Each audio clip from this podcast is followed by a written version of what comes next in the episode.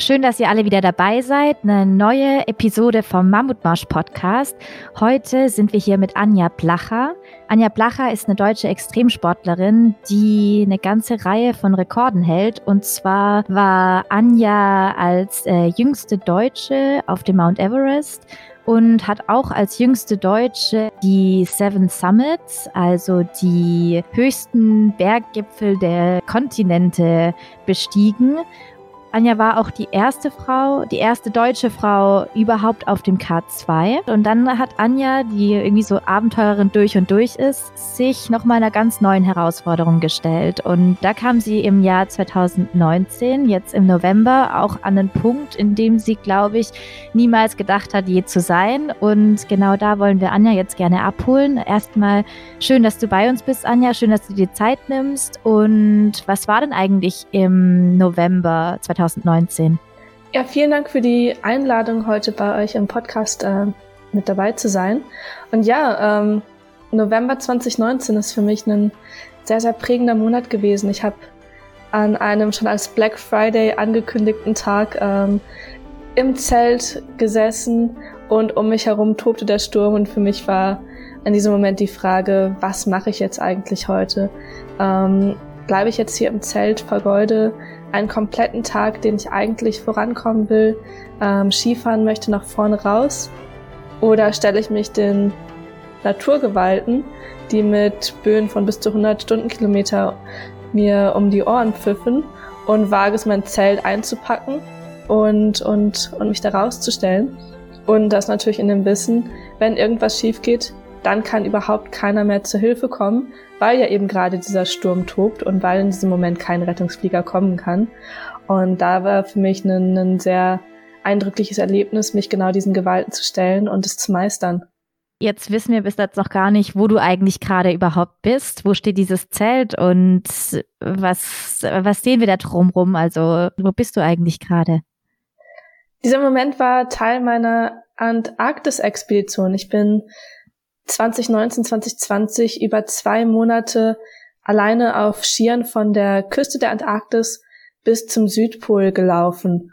Und das bedeutet, dass ich ähm, einen großen Schlitten dabei hatte, der anfangs rund 100 Kilo gewogen hat, noch ein Backpack dazu mit weiteren 7, 8 Kilo und komplett auf mich alleine gestellt eben diese Distanz äh, zurücklegen wollte.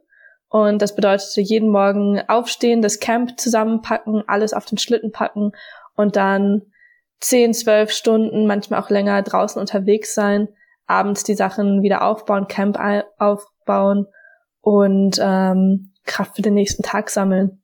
Ja, hi auch von mir. Basti ist auch hier. Hi Anja, freut mich, dass du bei uns bist.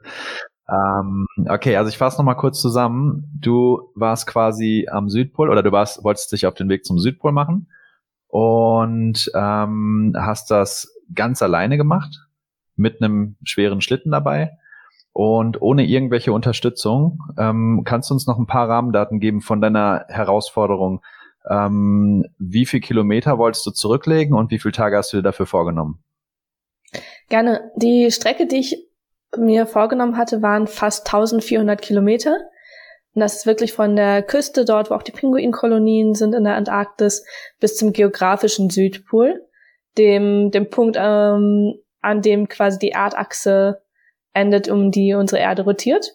Und das Ganze hatte ich mir vorgenommen, in rund 60 Tagen zu schaffen, hatte noch Reserven dabei für weitere sechs Tage und ähm, habe am Ende eben genau diese Strecke auch geschafft.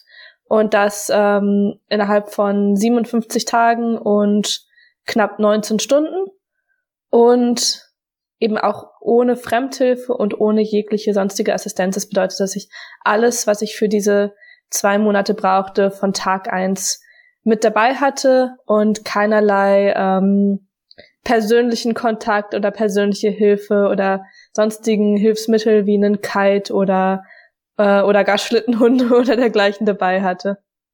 Wow, hast, du hast gesagt, ein 100 Kilo Schlitten hast du die ganze Zeit mit dir, mit dir vor dir hergeschoben. Ähm, ja, es war ein 100 Kilo Schlitten und ähm, am Anfang auch noch einen, einen Backpack mit weiteren 7, 8 Kilo. Der Schlitten, den habe ich hinter mir hergezogen. Also ich hatte einen Gurt um den Bauch und äh, einen, ein starkes Seil dran, an dem ich dann den Schlitten befestigt habe. Und ähm, das Schöne an der Expedition war, ich habe unglaublich viel gegessen. Das heißt, dass ich mit jedem Tag, den ich unterwegs war, fast ein Kilo an Gewicht auf dem Schlitten verloren habe.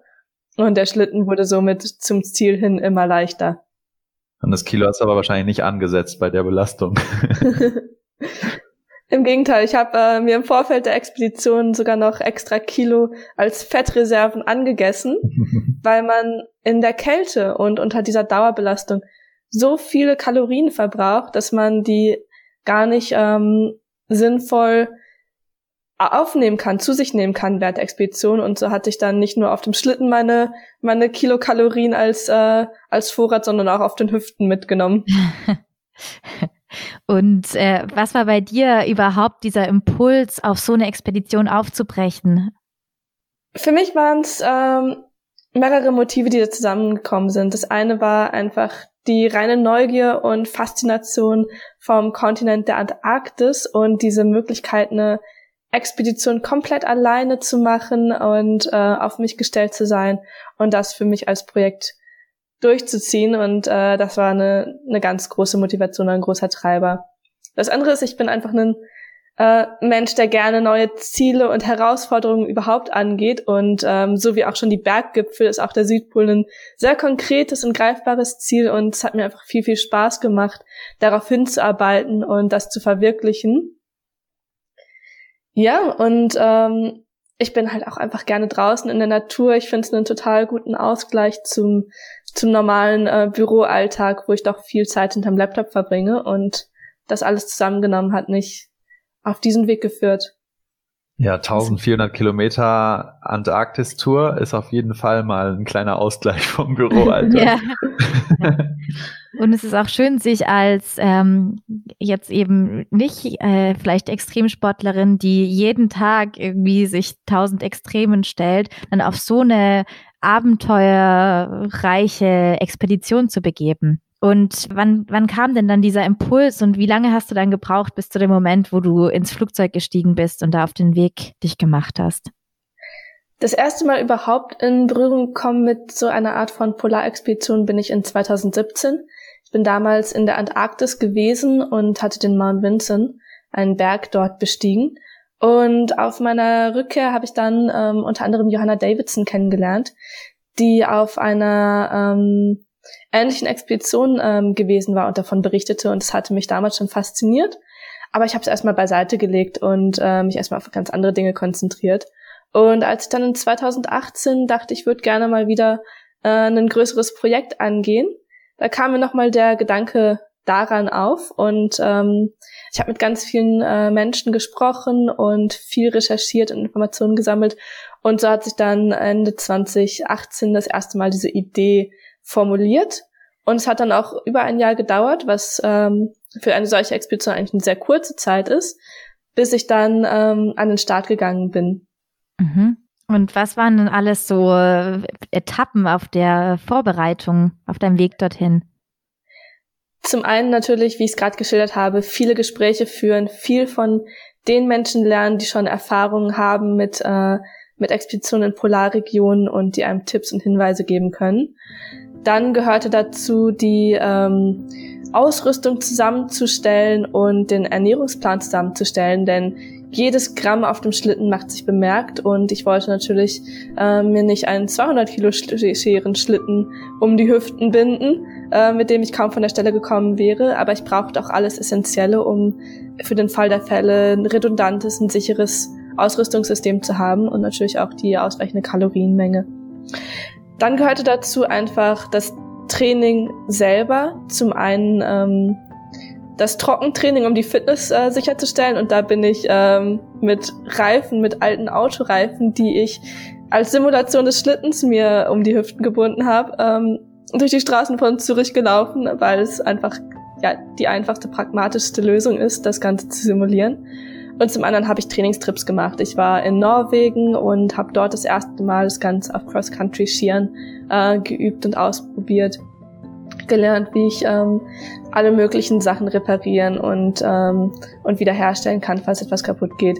Dann war ich noch vier Wochen in Grönland, habe eine Grönland-Durchquerung von Westen nach Osten gemacht, um einfach auch Routinen ähm, aufzubauen und das System, was ich zusammengestellt hatte, unter realen Bedingungen zu testen.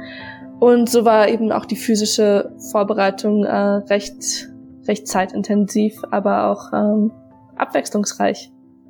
Wie reagieren denn die Leute in Zürich, wenn du da durch die Straße läufst und hast hinter dir quasi einen Satz Winterreifen angebunden?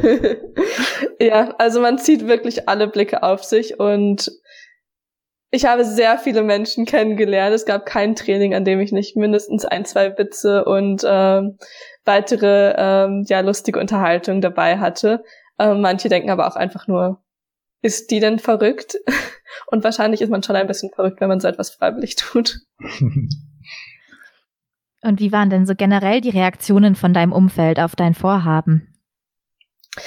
Ähm, gemischt. Also die ersten Reaktionen waren ähm, aus dem näheren Bekanntenkreis Unverständnis. Muss es denn wirklich alleine sein? Muss es denn überhaupt sein? Ähm, kannst du nicht irgendetwas machen, wo du in sichererem Umfeld bist, wo du mit anderen Menschen zusammen bist. Ähm, aber andererseits gab es auch ganz viel dann ähm, ja Begeisterung und Mitfiebern und Freude auf dieses Projekt zusammen und ähm, und die Unterstützung mir da auch zu helfen mit mit Wissen und äh, Netzwerk und Ideen und Inputs. Also es gab auch ganz, ganz viel tolle Unterstützung und das hat äh, dann auch Freude gemacht, die zu bekommen. Jetzt mal konkret zu dieser Frage, warum machst du nicht was sichereres? Äh, wie riskant war das, was du da gemacht hast? Wenn man es objektiv betrachtet, wie riskant ist so eine Aktion? Was sind die realen Gefahren und was sind, was sind die Risiken bei so einer, bei so einer Tour? Für mich gab es eigentlich drei Arten von Gefahren. Das eine war Natur und Terrain selber. Sowas wie eben Sturm und Unwetter, so etwas wie Gletscherspalten, auf die ich keine Einflussnahme habe und ähm, denen ich einfach ausgesetzt bin. Das äh, zweite war meine Ausrüstung, von der ich eben auch abhängig war. Also mein Expeditionskocher zum Beispiel, das Zelt, was mir nicht zerreißen oder wegfliegen darf im Sturm. Ähm, solche Sachen, die eben einfach überlebensnotwendig sind. Und das dritte war ich selber und, ähm, und mein Körper und mein, meine, meine Fähigkeit, ähm, den Fokus zu behalten und in jedem Moment die Kontrolle zu behalten. Und dazu gehören auch so einfache Dinge wie eben abends, wenn ich müde und ausgelaugt nach dem langen Tag bin und koche, die warme Flamme vielleicht äh, auch nutze, um das Zelt aufzuwärmen, dass ich da den Expeditionskocher auch rechtzeitig ausmache, weil man schleichend an einer Kohlenmonoxid-Vergiftung ähm, sonst äh, sterben kann. Und ähm, das waren für mich diese drei Gefahrenkategorien und wie man die jetzt objektiv klassifizieren will, ist, ist schwer zu sagen, aber Klar ist, ähm, ich hatte ein gutes Sicherheitskonzept, ähm, unter anderem auch dank der Logistikorganisation, die mich unterstützt hatte, mit der ich alle 24 Stunden einen Sicherheitscheckpoint hatte. Und ich bin auch ähm, natürlich stark gescreent worden in Bezug auf meine Qualifikationen und meine Erfahrungen Kenntnisse. Wie gut kenne ich mich aus im Umgang mit Gletscherspalten? Wie, wie sicher kann ich ähm, alleine eine solche Expedition durchführen, etc. Sodass ähm, ich gar nicht erst in den Start gegangen wäre, wenn es nicht einen gewisses, wie auch immer zu quantifizierendes ähm, Sicherheitsniveau gegeben hätte. Das finde ich jetzt gerade richtig spannend, dass du dich selber eben auch als Gefahr genannt hast. Und du hast ja auch davor gesagt, dass die äh, psychische Komponente eine genauso große Herausforderung ist wie die physische eigentlich. Das heißt, wie hast du dich dann äh, psychisch auf dieses, diese Expedition vorbereitet? Im Gegensatz zum äh, physischen Training hatte ich jetzt keinen psychischen Trainingsplan oder Coachings oder dergleichen. Ich denke, das eine, was mir in die Hände spielt, ist einfach meine, mein Naturell oder meine Persönlichkeit, wo ich genau weiß, wie ich in welchen Situationen ticke, wie gut ich darin bin, auch in Ausnahmesituationen die Ruhe zu behalten, ähm, den Willen zu behalten, Durchhaltevermögen zu zeigen und auch eben natürlich mit mir alleine klarzukommen. Eben 58 Tage komplett alleine sein ist auch eine Form der Belastung und äh, und des äh, Durchhaltens. Ähm, von daher kann ich jetzt gar nicht sagen, was war meine spezifische psychische Vorbereitung. Das, das ist sicherlich etwas, was ich ähm, auch von anderen Expeditionen an mir selber kennengelernt habe und wo ich immer wieder gereift bin über die Zeit. Würdest du sagen, als Mensch bist du, ähm, hast du tendenziell wenig Angst? Als ist das, ist das Teil deiner Persönlichkeit oder bist du schon doch jemand, der sich dann auch Gedanken macht oder ähm, nervös wird, ängstlich wird oder ist das, ist das tatsächlich auch Teil deiner Persönlichkeit, dass du tendenziell weniger Angst hast vor solchen Dingen? Ich bin kein Abenteurer Draufgänger in dem Sinne, der jetzt einfach ohne Angst und Furcht sich in irgendetwas reinstürzt.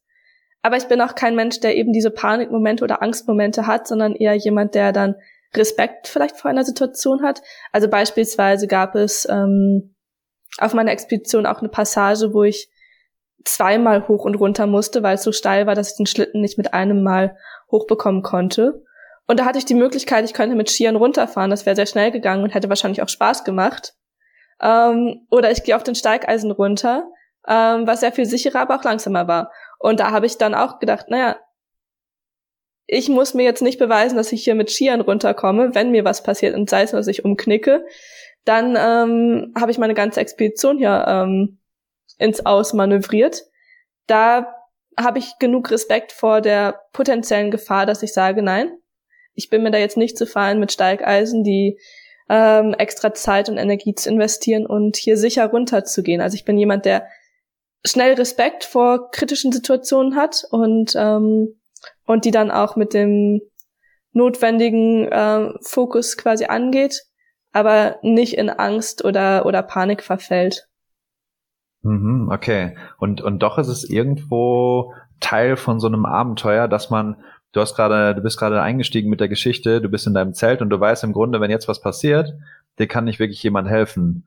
Und das ist so eine Komponente, ähm, die wir bei vielen Abenteurern sehen oder bei vielen Leuten, die ganz außergewöhnliche Dinge schaffen, dass sie sich auch bewusst auf diese Herausforderung begeben. Zum Beispiel, wenn du die Welt umsegelst und du bist im Sturm, bist du ausgeliefert. Das ist so ein, so ein, so ein ultimatives Hingeben. Oder wenn du Apnoe-Taucher bist und du tauchst auf 100 Meter Tiefe oder 130 Meter Tiefe, du bist da unten an einem Punkt, an dem du einfach komplett ausgeliefert bist. Es gibt einfach keine menschengemachte Möglichkeit mehr, dir zu helfen. Und das scheint eine Komponente zu sein, die einfach dazugehört. Ähm, vielleicht auch die, die menschlichen Grenzen zu erweitern, die aber auch irgendwo eine Komponente von Abenteuer ist, oder? Oder würdest du sagen, Abenteuer geht auch ohne diese Komponente? Oder würdest du sagen, ebenso wenn du auf dem K2 bist oder wenn du auf dem Everest bist, es ist einfach menschlich nicht mehr möglich, dich oben zu retten, wenn du ein ernstes Problem hast. Würdest du sagen, das ist eine wesentliche Komponente von Abenteuer oder ist es keine notwendige? Gehört, muss es nicht unbedingt sein, damit du auf ein großes Abenteuer ziehen kannst? Ich würde eher umgekehrt sagen, das hier ist vielleicht gar kein Abenteuer in dem klassischen Sinne. Also ich, äh, ich würde mich selber gar nicht als Abenteurerin ähm, verstehen, weil ich kalkulierte Risiken eingehe, weil ich genau weiß, was mich erwartet oder was mich erwarten kann. Natürlich weiß ich nicht, an welchem Tag mich ein Sturm trifft oder ähm, wie stark der sein wird, aber ich kann sehr viel antizipieren und ich kann mir im Vorfeld überlegen ähm, oder auch in der Situation immer noch überlegen, was mache ich jetzt mit mit dem, was gerade um mich herum passiert und und gehe nicht ins Ungewisse oder Unbekannte hinein und so ist es ein sehr bewusster Entscheid und ein vielmehr ein Kalkül, was ich mache. Und ich würde sowas nicht machen, wenn ich nicht ähm, den Entscheid für mich treffen kann, ja, mit der Situation werde ich fertig, mit der kann ich ähm, den Umständen entsprechend sicher umgehen. Und das ist ein Risiko sich nicht komplett ausschließen lässt, das ist klar, aber das hat man ja auch, wenn man Auto fährt und man kann nicht ausschließen, dass nicht hinter einem jemand ist, der vielleicht betrunken fährt und einem hinten reinfährt oder dass man selber irgendwann mal aus Versehen ähm, einen Fehler macht. Das ist ja bei allem, was man im Leben macht, so. Und da muss man sich nur überlegen, wie groß ist das Risiko? Wie groß ist meine Kontrolle über dieses Risiko? Und wie viel ist es mir wert, es einzugehen? Hm, das ist interessant. Ja, vielleicht verändert sich auch einfach dadurch, dass du solche auch starken Referenzerlebnisse hast. Vielleicht verändert sich einfach dein Standard dadurch ein ganz schönes Stück, dass die Dinge, die für, für jeden, der nicht auf solche, auf solche Expeditionen oder auf solche Touren geht, ähm, dass, dass für jeden das Risiko erstmal ganz gewaltig aussieht und wahrscheinlich auch natürlich riskanter ist als Autofahren, wenn du auf den K2 gehst jetzt zum Beispiel. aber ähm, dass du einfach durch deine Referenzerlebnisse eine, eine unglaublich profunde Vorbereitung wahrscheinlich hast und dich entsprechend auch einfach mental vorbereitet fühlst und einfach durch die ganzen Schritte gelaufen bist in deiner Vorbereitung und deswegen weißt, mit welchen vielen Situationen du auch umgehen kannst. Na klar, absolut. Und das ist auch sicher etwas, was, was wir alle kennen. Wenn wir etwas zum ersten Mal machen, sind wir viel unsicherer darin, als wenn wir etwas zum zehnten oder zum hundertsten Mal machen. Das Einzige, wo man bei Expeditionen nur und wahrscheinlich auch bei anderen Dingen sehr aufpassen muss, ist, dass man nicht irgendwann den Punkt überschreitet, wo man sich zu sicher fühlt, wo man zu routiniert ist und wo man deswegen wieder eine Gefahr für sich selber wird, weil man nämlich gar nicht mehr äh, den, den gesunden Respekt hat zu der Gefahr der Situation, sondern eben ähm, ja sich, sich vermeintlich sicher wägt aufgrund der guten Erfahrungen. Und ist dir das auf der Strecke auch passiert? Also bist du irgendwann mal so voll über das Ziel hinausgeschossen? Ähm, Im Kleinen. Also es war zum Beispiel so, als jetzt diese erste extreme Sturmphase vorbei war und dann die Sonne rauskam, dachte ich, endlich kann ich auch mal ähm, meine Nase, meinen Mund wieder irgendwie an der frischen Luft haben, ohne da zwei Buffs und Maske und alles drüber zu haben natürlich war der erste schöne Tag der Tag, wo ich mir einen, ähm, ein bisschen Windchill und Sonnenbrand auf der Nase geholt habe. Ähm, das ist mir nicht passiert im Sturm, sondern nur am schönen Tag. Und natürlich war es auch ein schöner Tag, wo ich dann gedacht habe, naja, du musst dringend deine Elektronik laden, das geht schon mit dem, ähm, mit dem Solarpanel auf dem Schlitten. Und natürlich ist mir die Powerbank runtergerutscht und natürlich musste ich dann eine Stunde zurückfahren, um meine Powerbank zu suchen und habe dadurch unglaublich viel Zeit verloren während ähm, in den kritischen Situationen ich gar nicht erst in die Versuchung gekommen wäre, solche Dummheiten zu machen, sondern genau wusste, pass auf dich auf und pass auf deine Sachen auf. Mhm. Das habe ich eh schon mal von dir irgendwo auch gehört, dass du meintest, oftmals sind bei Herausforderungen, sind die gefährlichen Momente, wenn man eigentlich diesen Höhepunkt erreicht hatte. Man ist zum Beispiel auf einem Berggipfel angekommen und dann geht es um einen Abstieg oder man ist vielleicht, so wie da jetzt, man wägt sich in Sicherheit. Also ähm, wie schaffst du es denn dann auch, deinen Fokus zu behalten? Ja, gerade bei den Bergen ist es tatsächlich so, dass die meisten äh, der Todesfälle im Abstieg passieren.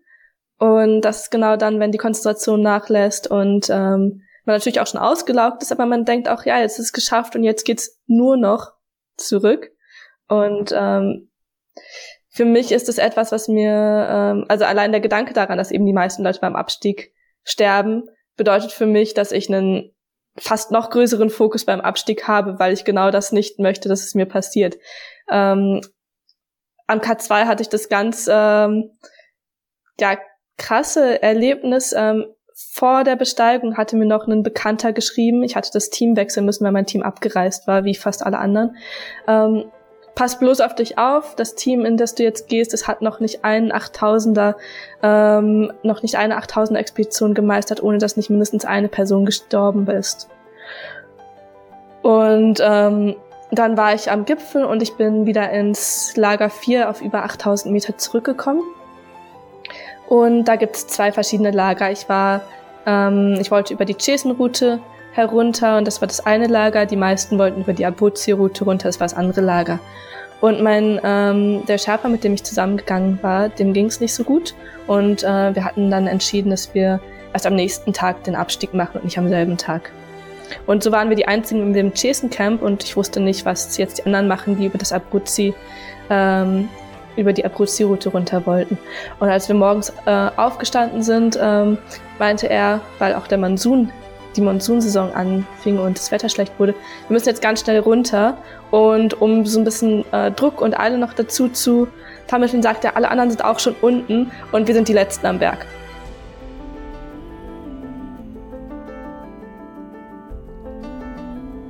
Daraufhin hatte ich dann diese zwei Botschaften im Kopf. Eins, bei diesem Expeditionsteam ist noch nie nicht mindestens eine Person gestorben. Und zwei, es sind nur noch zwei Menschen auf diesem Berg der Sherpa und ich.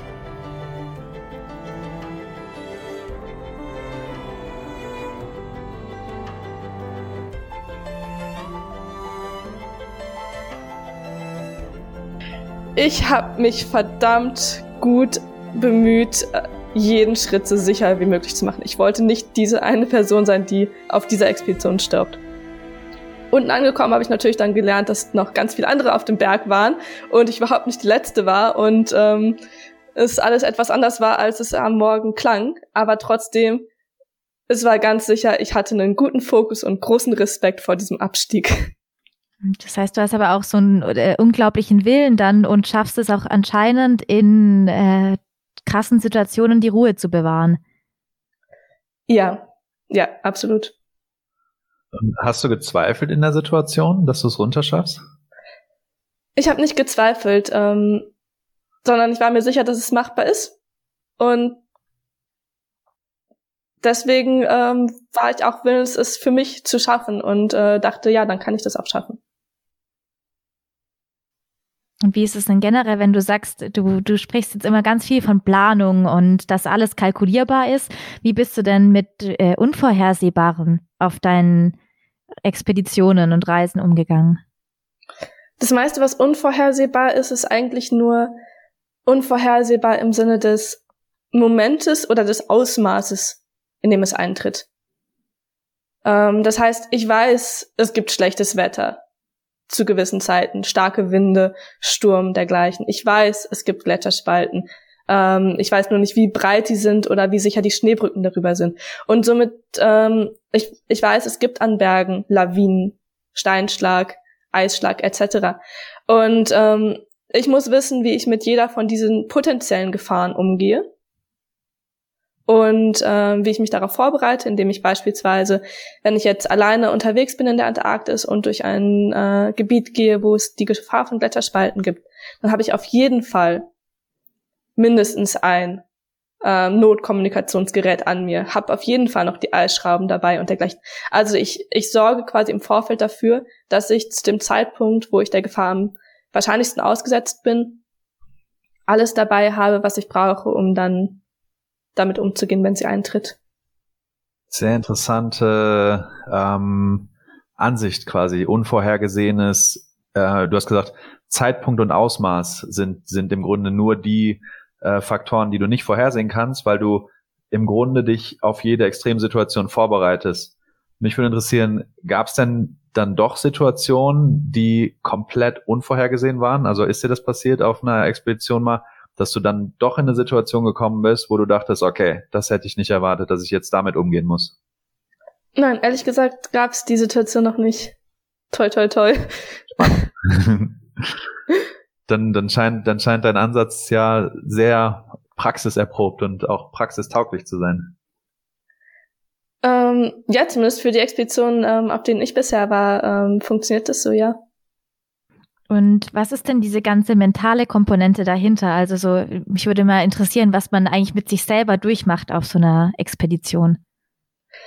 Ähm, wenn ich jetzt an die Antarktis-Expedition zurückdenke, war ähm, für mich wichtig, dass ich eigentlich starte mit einem freien Kopf, also dass ich keinen emotionalen Ballast mit mir schleppe, ähm, auch wenn man vielleicht ähm, denken möchte, naja, wenn man jetzt irgendwie zwei Monate mit sich alleine einfach nur durch die weiße Welt stapft, dann kann man doch über viel nachdenken und, und viel sortieren und aufräumen in seinem Kopf. Aber das ist es nicht. Ähm, für mich war, war es eben so wichtig, dass ich, dass ich ohne emotionalen Ballast starte, weil man eben niemanden außer sich selber hat, um mit, äh, um damit ins Reine zu kommen und man keine Impulse, keinen Austausch hat, die, die, die es doch ab irgendeinem gewissen Zeitpunkt braucht. Irgendwann ist man mit seinem eigenen Gedankengut einfach ähm, mehr oder weniger am Ende und es kommt wenig Neues hinzu.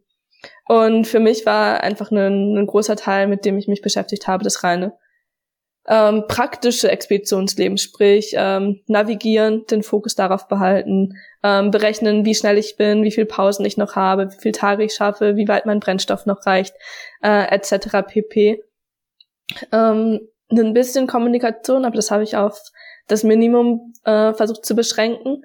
Und ähm, so waren die Tage dann auch schon äh, eigentlich gefüllt.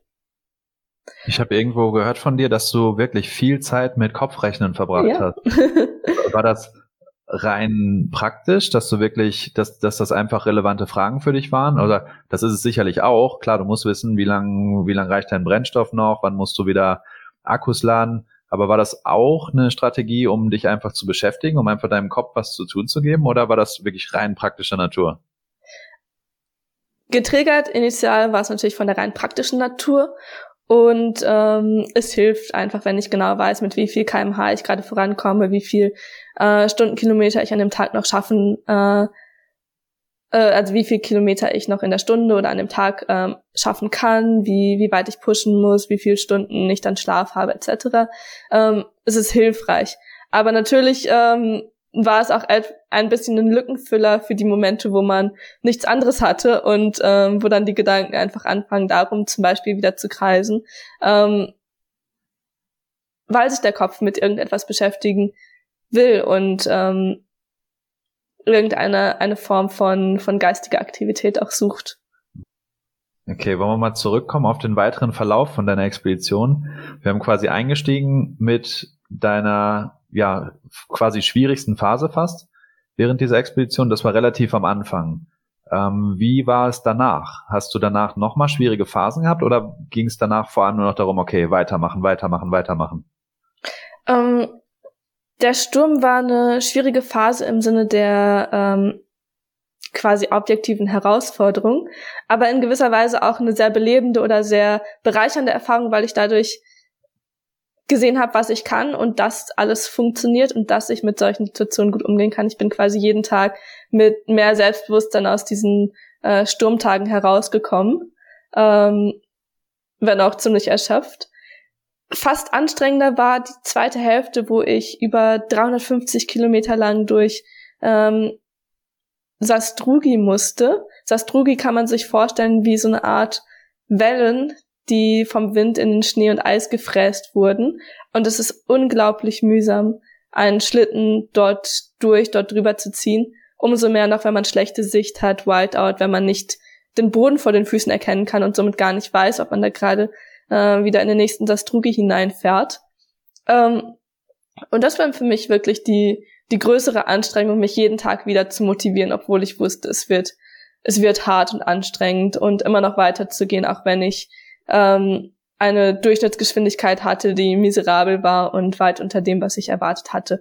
Das war für mich die viel größere Herausforderung, dort jeden Tag aufs Neue, ja, mich, äh, mich diesen äh, Qualen zu stellen.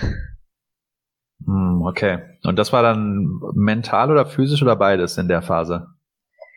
Beides. Ähm, und ich glaube, das Schwierigste ist eigentlich immer, wenn das eine mit dem anderen nicht in Einklang ist. Ähm, aber es war auf der physischen Seite so mir tat der Magen irgendwann unglaublich weh, weil das eine eine starke Belastung ist mit dem Gurt und dem äh, vielen Rucken und drüberziehen und dergleichen. Äh, mir tat der Nacken weh vom permanenten runter auf den Kompass schauen, weil ich halt an vielen Tagen keine Orientierung hatte, weil es einfach komplett weiß war und man den Horizont nicht erkennen konnte.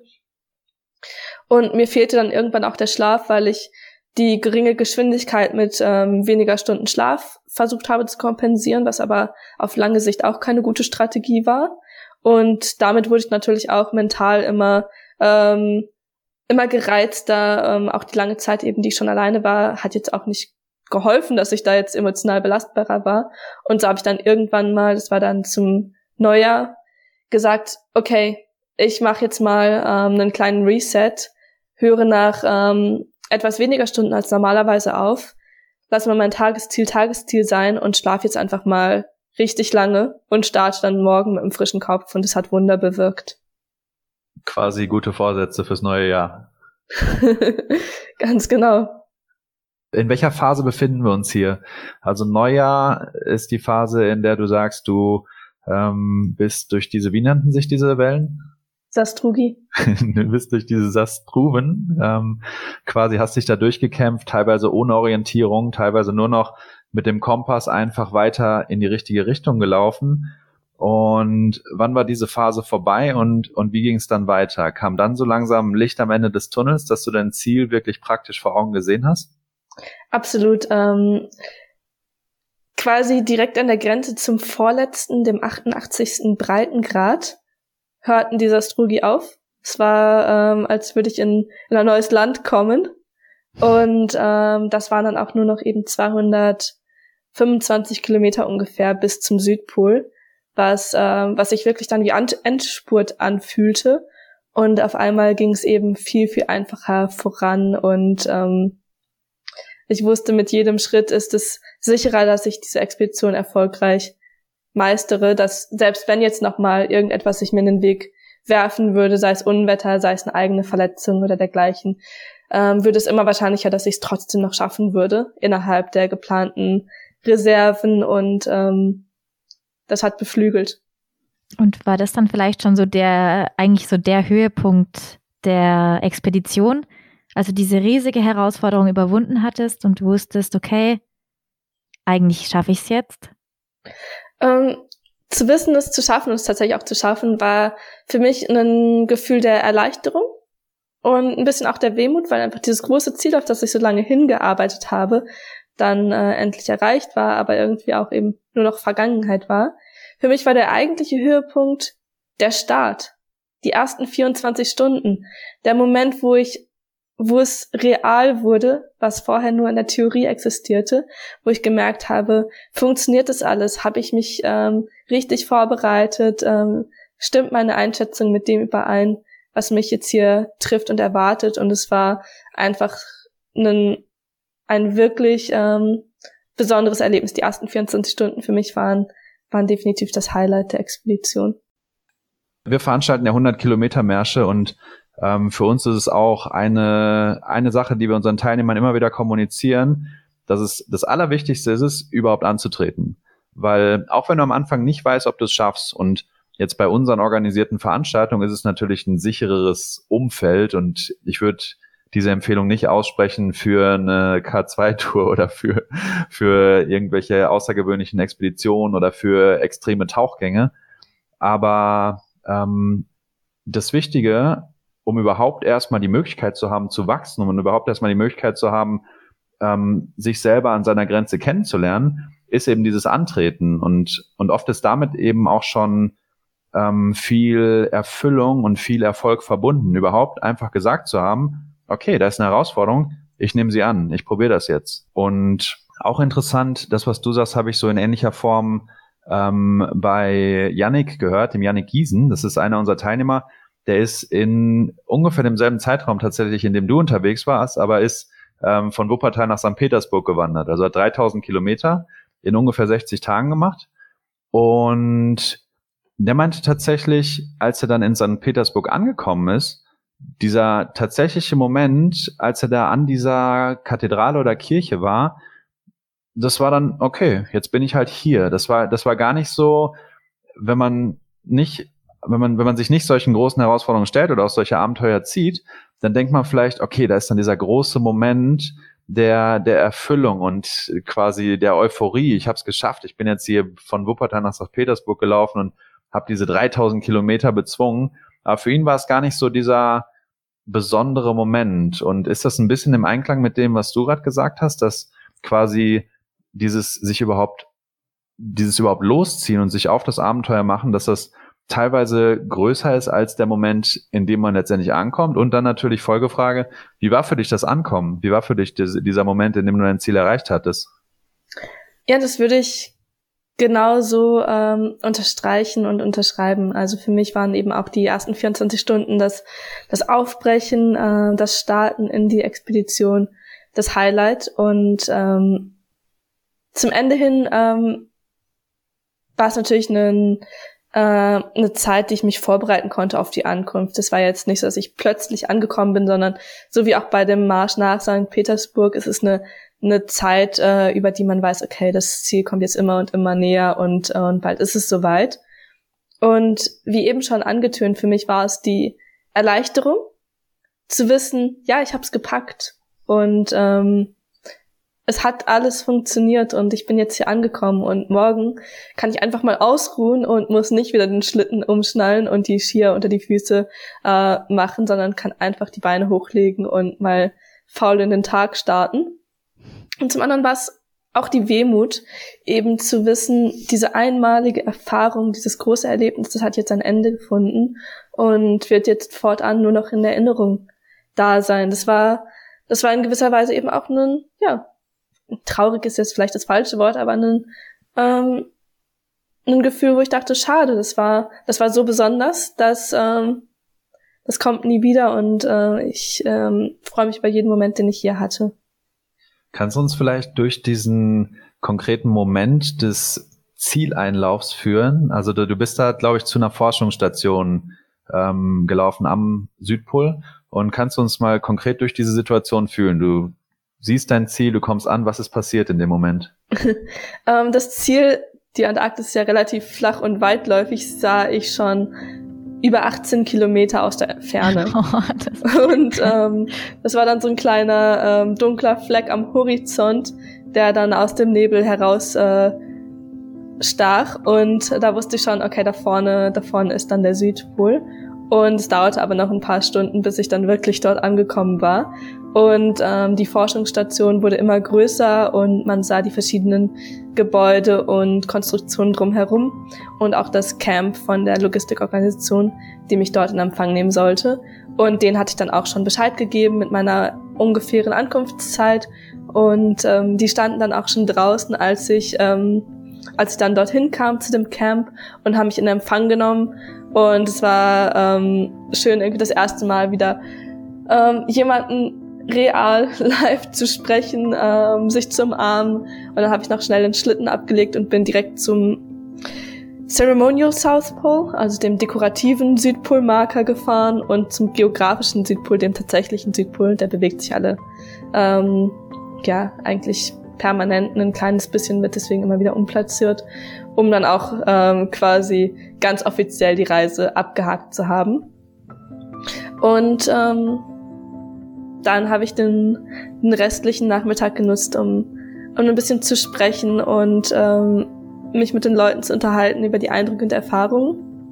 Habe aber am nächsten Tag erstmal Zeit für mich mir genommen. Es könnte jetzt erstmal ein bisschen skurril klingen. Ich war doch jetzt 58 Tage alleine und dann bin ich unter Menschen und nehme erstmal Zeit für mich. Aber für mich war es wichtig, jetzt gerade das zu verarbeiten, weil ich auf der Expedition halt doch nebst Kopfrechnen irgendwie eben auch mit dem Überleben und dem Weiterkommen und, äh, und dem Druck irgendwo ähm, beschäftigt war. Und dass der erste Moment war, wo ich auch einfach vom Kopf her komplett losgelöst und frei mal reflektieren konnte. Und habe mir dann bewusst eben am nächsten Tag einfach einige Stunden genommen, um das für mich selber auch nochmal alles ja, zu verarbeiten. Wie hast du dich da gefühlt? Ähm, der Tag danach? Der Tag danach war so eine Art Decompression Zone für mich und äh, nicht nur der eine Tag danach, sondern wahrscheinlich auch die nächsten Tage, wo ich, wo ich wieder so ein bisschen das Gleichgewicht finden musste zwischen ich kann jetzt nur auf mich fokussieren und kann nur das machen ähm, oder muss auch nur das machen, was jetzt gerade für mich in dem Moment richtig und wichtig ist, zu ähm, naja, das sind jetzt ganz viele Menschen draußen, die jetzt irgendwo wissen wollen, wie geht's mir, was ist los, ähm, die noch das Zielfoto haben wollten und auf einmal ist man dann wieder ähm, ausgesetzt all diesen quasi Anfragen und Anforderungen ähm, des Alltags und ähm, muss dann halt eben wieder sagen, nein, ich muss jetzt den Fokus weg von mir nehmen und hin zu dem, was jetzt eigentlich ähm, der, ja, der Alltag von mir erwartet. Und was hast du denn für dich aus dieser Expedition dann mitgenommen? Also so hat sich das verändert? Ähm, ich würde nicht sagen, dass mich das verändert hat, denn für mich war viel wichtiger, dass ich in die Expedition so starte, dass ich ihr schon gewachsen bin. Ähm, wenn ich diese Transformation erst auf der Expedition gemacht hätte, dann wäre das Ganze vielleicht ähm, sehr holprig gewesen und ähm, einen Reifeprozess während der Expedition zu durchlaufen ist äh, in meinen Augen nicht empfehlenswert, nicht, nicht auf einem solchen Unterfangen. Das kann man vielleicht in, in kleineren äh, Unternehmungen machen, aber nicht auf einer solchen Expedition. Und, und somit würde ich sagen, ich bin eigentlich als dieselbe Person rausgekommen, als die ich reingegangen bin. Ähm, der Transformationsprozess ist eher das, was im Vorfeld stattgefunden hat, ähm, wo ich eben mir die Sicherheit und die ähm, Bereitschaft erarbeitet habe oder angeeignet habe oder mich dieser vergewissert habe, so etwas zu machen.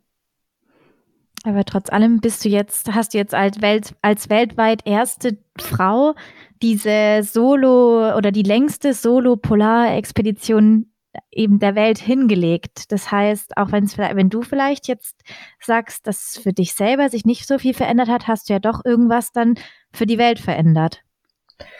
Um, ähm, das klingt natürlich jetzt sehr, sehr groß, aber was mich freuen würde, ist, wenn mein Beispiel anderen zeigt, dass sie sich auch an, an große oder vielleicht erstmal gewagte oder fast unmögliche Dinge für sich persönlich ranwagen. Dass sie sagen, naja, auch wenn es vielleicht ähm, im ersten Moment unglaublich erscheint, bei genauerem Hinschauen ist es sehr machbar, wenn man das alles in seine kleinen Einzelteile zerlegt und sich überlegt, okay, wie kann ich mit welchen Aspekten dieser Herausforderung umgehen und dann für sich feststellen, ja, das packe ich auch oder das kann, das kann ich gut angehen und ähm, und für mich verwirklichen. Also wenn man, äh, wenn wenn mein Beispiel ähm, den einen oder anderen dazu bewegt, selber nochmal ähm, sich an Dinge ranzutrauen, die ihn vielleicht aus anderen Gründen abgeschreckt hätten. Ich bin mir sicher, dass es das tut. Und genau das ist tatsächlich der Grund, warum wir diesen Podcast überhaupt machen. Also, und im Grunde ist das auch der Grund, warum wir diese ganzen, diese ganze extremen Wanderszene so aufgebaut haben, um eben Menschen einfach zu zeigen, dass sie mehr können, als sie sich selber vorher zugetraut haben. Und ähm, was ich auch sehr spannend finde, ist eben, das von dir zu hören und das aber eben auch von anderen, auch teilweise Weltmeistern, Weltrekordhaltern, mit denen wir gesprochen haben, ähm, zu hören, dass die meisten sich im Grunde als ganz normale Menschen sehen und das ja auch richtig und gut ist, ähm, die aber einfach sehr, sehr methodisch und sehr, sehr strategisch eine sehr große ähm, Herausforderung in kleine Schritte runterbrechen und nicht, nicht anfangen und sofort den ganzen Weg gehen, sondern anfangen, sich erstmal zu leben, okay, was ist der erste Schritt und dann die tausend Schritte oder wie viele es halt sein mögen, die nötig sind, um an den Punkt zu kommen, zu gehen in der Vorbereitung und um es dann am Ende zu schaffen. Also im Grunde eine Sache von, ich treffe eine Entscheidung und ich gehe so lange die Schritte in die Richtung, bis ich da angekommen bin. Ganz genau. Und dabei stellt man fest, jeder einzelne Schritt für sich genommen ist total machbar. Und ähm, das merkt man vielleicht an den Strategien an den großen Bergen, wo man sagt, okay, man geht, man baut einfach ganz viele Camps auf, weil man nicht von ähm, Meereslevel bis zum Everest in einem Tag gehen kann. Aber man kann von einem Camp zum nächsten gehen und von dem Camp kommt man wieder zum nächsten. Oder sicher ist es auch bei den Mammutmärschen so, wenn ich noch einen einzigen Schritt weiter nach vorne gehen kann, dann gehe ich den noch. Und wenn ich danach noch einen Schritt weiter gehen kann, dann gehe ich den auch noch. Und irgendwann kommen auf einmal die Kilometer zusammen und irgendwann ist man am Ziel. Und ähm, zu ergänzen finde ich noch wichtig, dass man nicht Träume hat, sondern dass man sich Ambitionen setzt, dass man konkrete Pläne macht, weil Träume bleiben immer abstrakt. Träume sind etwas in sich geschlossenes, etwas, wo man überhaupt keinen keinen Weg oder keinen ähm, keinen Zugang zu hat, weil sie in einer anderen Ebene schweben. Aber wenn man sagt, nein, mein Traum wird jetzt ein Plan oder ein Projekt, und, äh, und das packe ich an.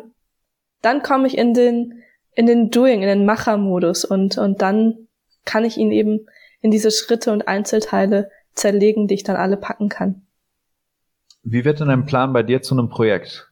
Ist das der Moment, an dem du die Entscheidung triffst? An dem, weil es gibt ja immer viele mögliche Projekte.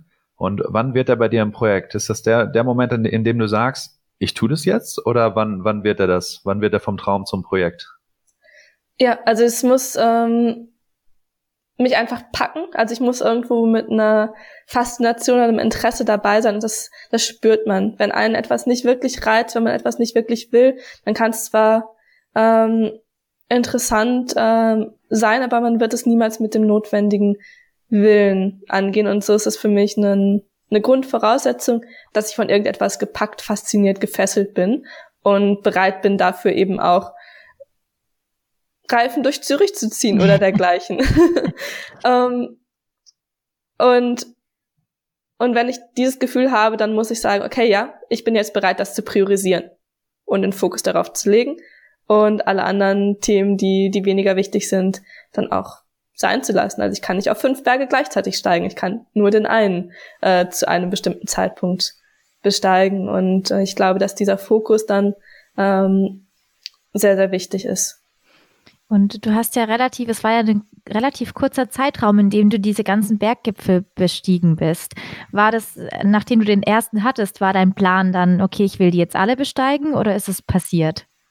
Überhaupt nicht. Also als ich den ersten bestiegen habe, wusste ich überhaupt noch gar nicht von den anderen. Und es lag mir in, in großer Ferne, jemals auf beispielsweise Mount Everest zu steigen. Und als Jugendliche kannte ich den K2 nur als Inline-Skating-Marke.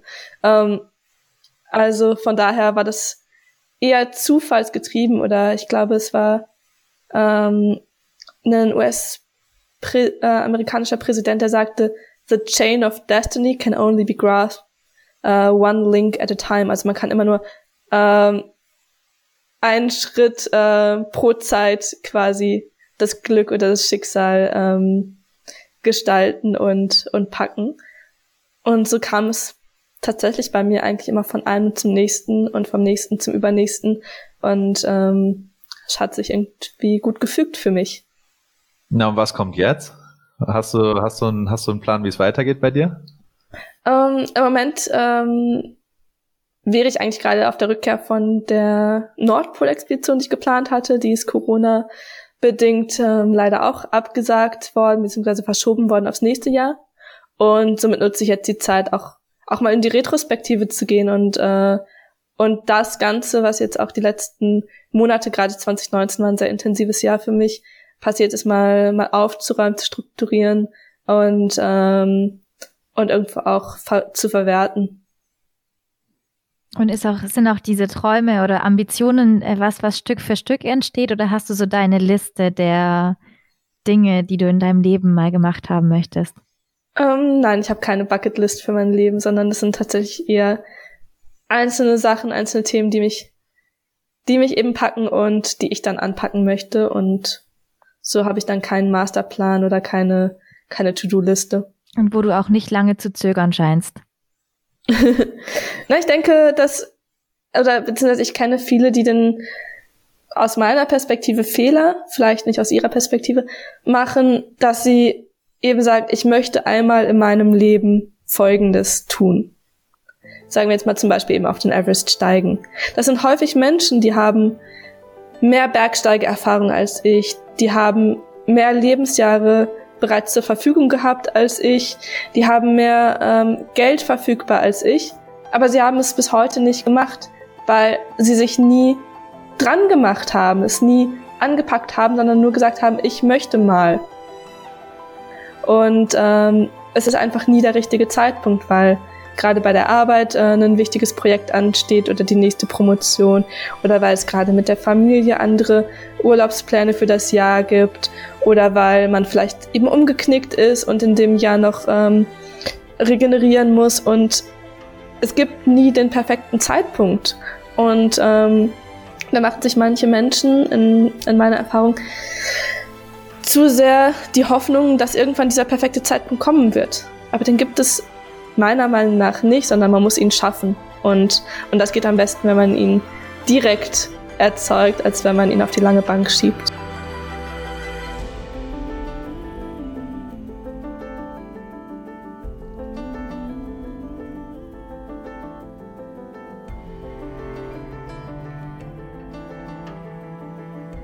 Das sind sehr inspirierende Worte eigentlich zum Abschluss und sehr passend zum Mammutmarsch. Ein so ein Spruch beim Mammutmarsch ist, machen es wie wollen, nur krasser, sowas.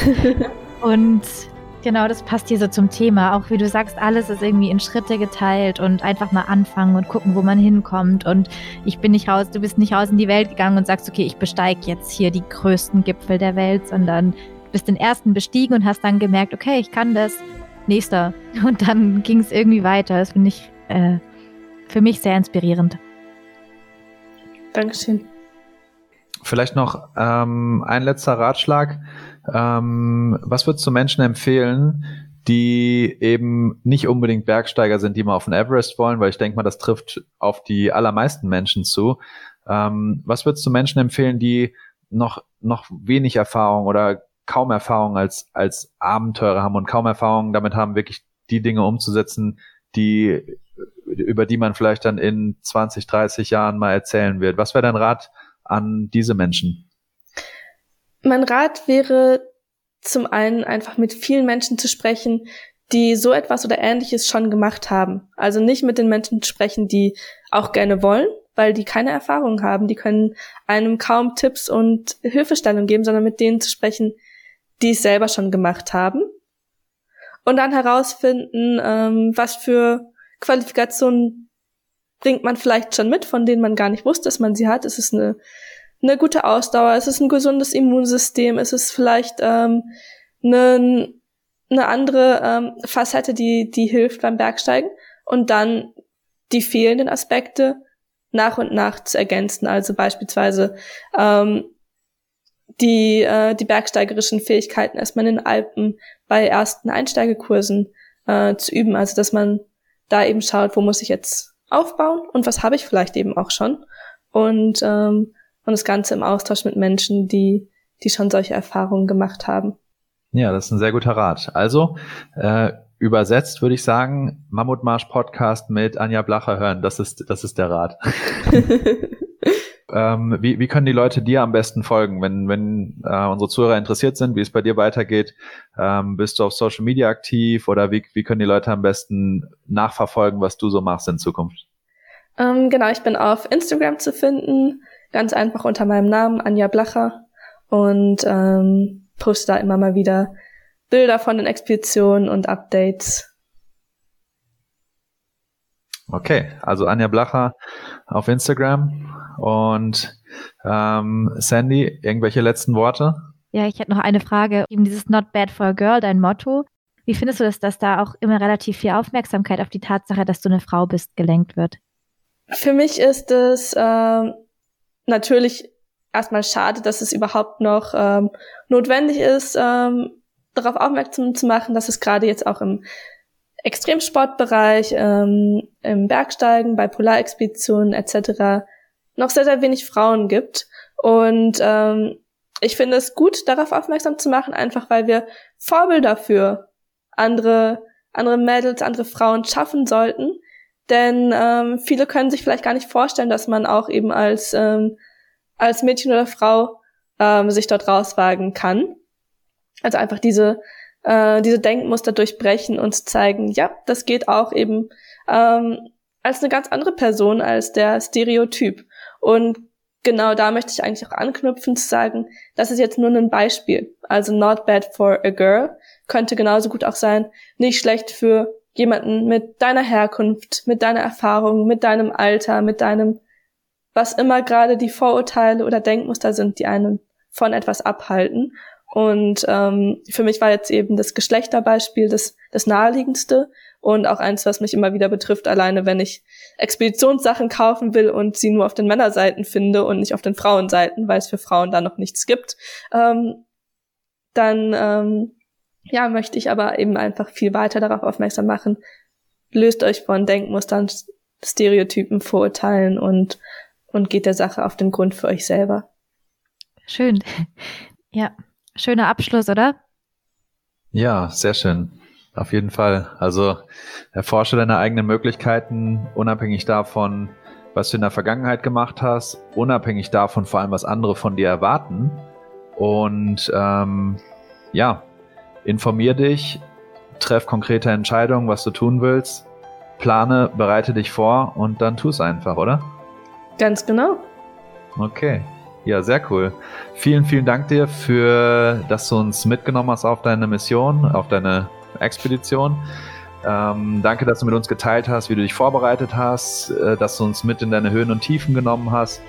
Und ähm, ich hoffe, dass wir hiermit ein paar Menschen mehr dazu inspirieren können, einfach Dinge zu tun, einfach loszuziehen, einfach die Abenteuer anzugehen, die wir alle haben und die Pläne, die Träume, die wir alle haben, ähm, anzugehen, umzusetzen uns einfach zu machen, weil eine andere Chance haben wir nicht. Warum nicht? Vielen Dank für die Einladung zum Gespräch. Danke dir.